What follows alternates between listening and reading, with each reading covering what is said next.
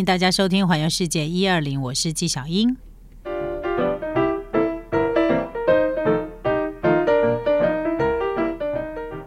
好的，今天跟大家谈到日本人票选他们最想要去逛的十条商店街，接下来进行到第五名。这个商店街，我相信去过的人一定非常非常的多，但是你一定没有一次就可以把它一网打尽。这个地方就是京都的岚山。呃，京都岚山呢，它其实因为它就在京都府里头，非常的充满诗意，而且它就是一个呃诗情画意的观光胜地哈。那尤其是呢，如果你有到这个宝金川的这个去搭它那个屋形船的时候，因为其实你要逛蓝山呢，有两种方式，一种就是搭搓尔野的小火车，另外一个呢就是搭宝金川的那个游船，哈，你可以这样子环绕蓝山一圈，但是它也仅止于环绕蓝山一圈，你可以看到是它外面的这些非常漂亮的风景，没有错。可是呢，你实地实际上你要了解，在蓝山这个地方，它这个范围呢，其实占地非常非常的广。如果你能够在这里住个两天或三天，好，你才真正的可以去了解说，哎，当地的步调。否则的话，如果像我们呃观光客，你可能就是。一天或半天的旅程在蓝山的话，其实你很难把蓝山好玩的景点，或者是漂亮的景点，或者是当地的一些呃庶民文化去一网打尽的。我觉得其实蛮难的，因为它真的是太大了。那你讲到蓝山呢，就像我刚刚讲的，一个就是搓尔野的小火车，另外一个就是搭宝金川的游船嘛。那它有一个当地非常知名的料理，一个叫做豆腐料理，另外一个就是。鳗鱼料理，好，那据说呢，来到了这个蓝蓝山呢，一定要常常用豆腐做的冰淇淋，哦，它这个绢豆腐冰淇淋呢，吃起来非常的浓郁，而且呢，它浓到即使你倒挂那个冰淇淋也不会掉下来，你就知道它有多么多么浓郁了。那另外呢，还有黄豆卷饼，好，也是这里非常非常知名的，呃。美食跟小吃，那另外呢，在这里还有一些法式的小点心，比如说闪电泡芙的冰淇淋啊，然后还有很多很多网美来蓝山这里可以拍着非常多的美照哈。还有一个很知名的就是阿拉比卡咖啡哈，那这个阿拉比卡咖啡就是有一个帕有一个那个 person 的那个图案的那个就是阿拉比卡咖啡。那这个阿拉比卡咖啡呢，它就在那个宝，就是在那个渡月桥啊，吼，在渡月桥的桥头这个地方，你就会看到这家咖啡店。那它是。为什么这一家咖啡店会那么有名？是因为这个老板他去参加世界拉花比赛，然后得到世界冠军，然后他就回到他的自己的故乡，在这个地方开启了一家小小的咖啡店。那很多人到蓝山去的时候，如果你是冬天，天气很冷的时候，你就会想要来一杯咖啡，然后在坐在那个渡月桥旁边，哈，然后呢喝着热热的咖啡，看着漂亮的风景，很多人都觉得很惬意。所以后来呢，你只要到蓝山来，大概都会到这个地方来一杯。咖啡，好，所以阿拉比卡咖啡就这样子，呃，它的这个。呃，名称就是它的人气就这样不胫而走了哈，名声就这样不胫而走。然后呢，它比较特别，就是它都用纸杯装。一般我们在喝拉花咖啡的时候啊，其实呃，早期在日本它当然都是杯装嘛，就是瓷杯这种。可是呢，因为这里是观光景点，所以呢，它就用纸杯装，而且没有我们想象中的大杯，绝对不是像你在便利商店买到这样的大小哈，就小小的一杯。但是呢，在这个地方，很多网美就会来这里。就要拿上一杯这样的咖啡，才会感觉非常的有 feel。那有很多人也买过他的咖啡豆，我记得我好像有买过他咖啡豆回来这样哈。所以就是在蓝山非常知名的一些景点。那蓝山也有很多的这个古迹哈，然后被列为呃这个世界文化遗产的，然后被呃列为日本保存文化的一些神社，在这个地方也非常非常的多。所以来这里呢，如果你是跟一群朋友有跟方向感比较不好的朋友，拜托。一定要顾好它，否则真的很容易走失，好吗？那第四名是北海道的小樽，那充满着浪漫氛围的北海道小樽呢，如果你想要边吃边逛的话，就不能错过小樽运河沿岸以及呢这个界顶通的商店街。在这个地方呢，有一个非常有名的小吃，就是现烤的小樽产的奶油酱油烤凡利贝扇贝啦。香喷喷的滋味呢，很多人都很难忘怀。那夏天一定要吃哈密瓜冰淇淋，还有在这个地方有个非常有名的甜点店，哈，甜点公司叫六花亭。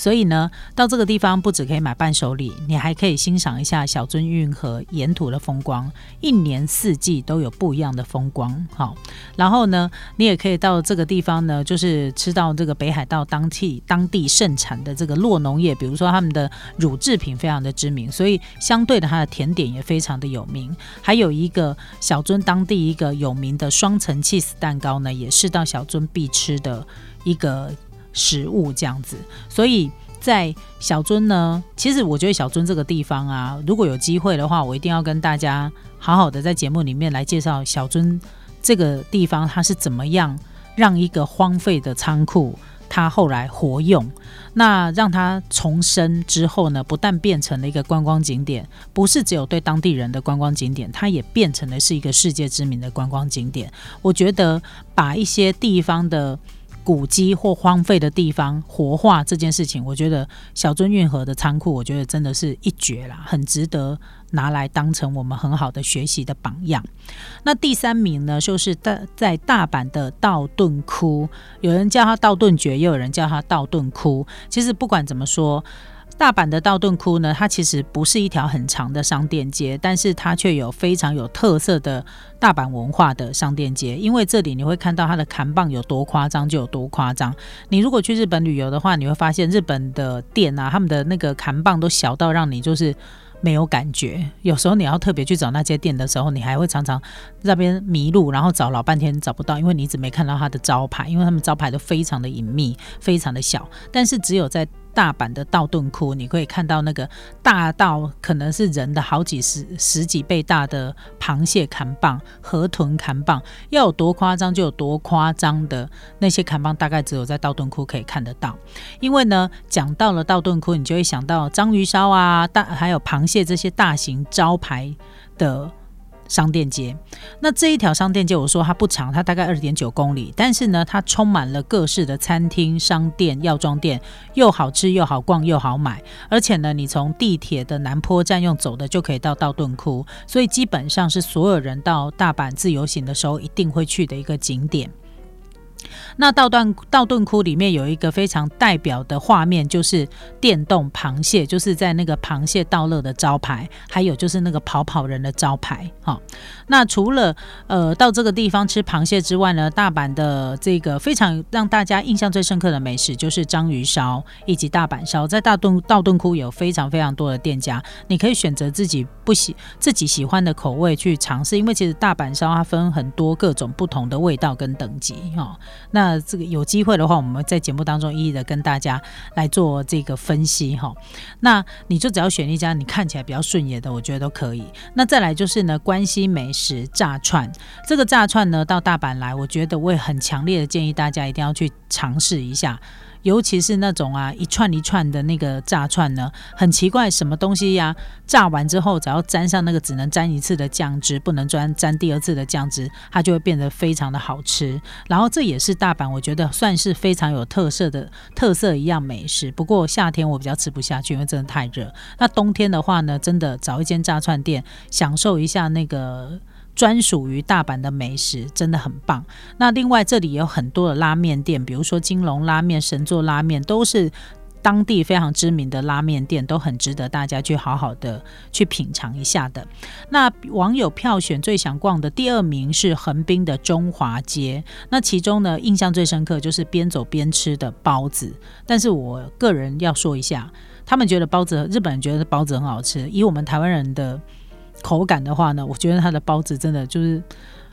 我个人没有很爱啦。我觉得那个皮吃起来就很松松软软，很像蛋糕。我们我们喜欢那种面皮是有嚼劲的那一种。那因为横滨的中华街啊，它跟长崎神户并称为三大中华街。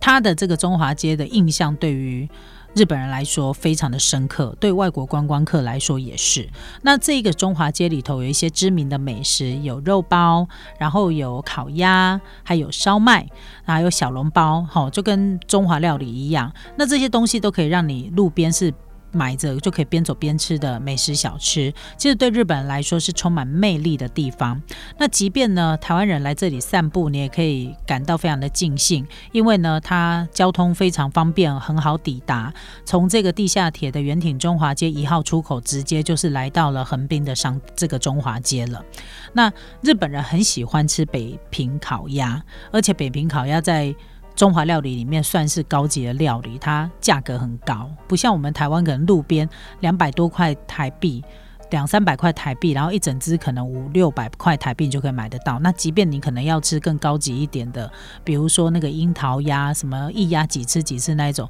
你一只大概一千块可以吃得到。可是，在日本，你可能必须要花好几倍的价钱，你才能够吃得到日本的北京烤鸭。所以，他们那个北北平烤鸭对日本人而言算是一个高级的料理哈。所以，这个地方呃会这么有名，我觉得。也不为过啦。那还有呢，在这个在这个呃中华商店街的横滨的中华街里头啊，有一个很有特色的一家店，这个呢就是。启阳轩，启阳轩的烧麦，日本人也非常喜欢吃烧麦。那启阳轩的烧麦是皮薄馅多，当地人相当相当的喜欢。那常，它也常常出现在日本的电视节目当中，甚至于在机场，你也可以买得到它的冷冻食品。所以你就知道它的那个呃重要性的程度呢是有多多大了。然后，因为启阳轩最近有来台湾开店嘛，所以在台湾还是可以吃得到日本的美味的，好吗？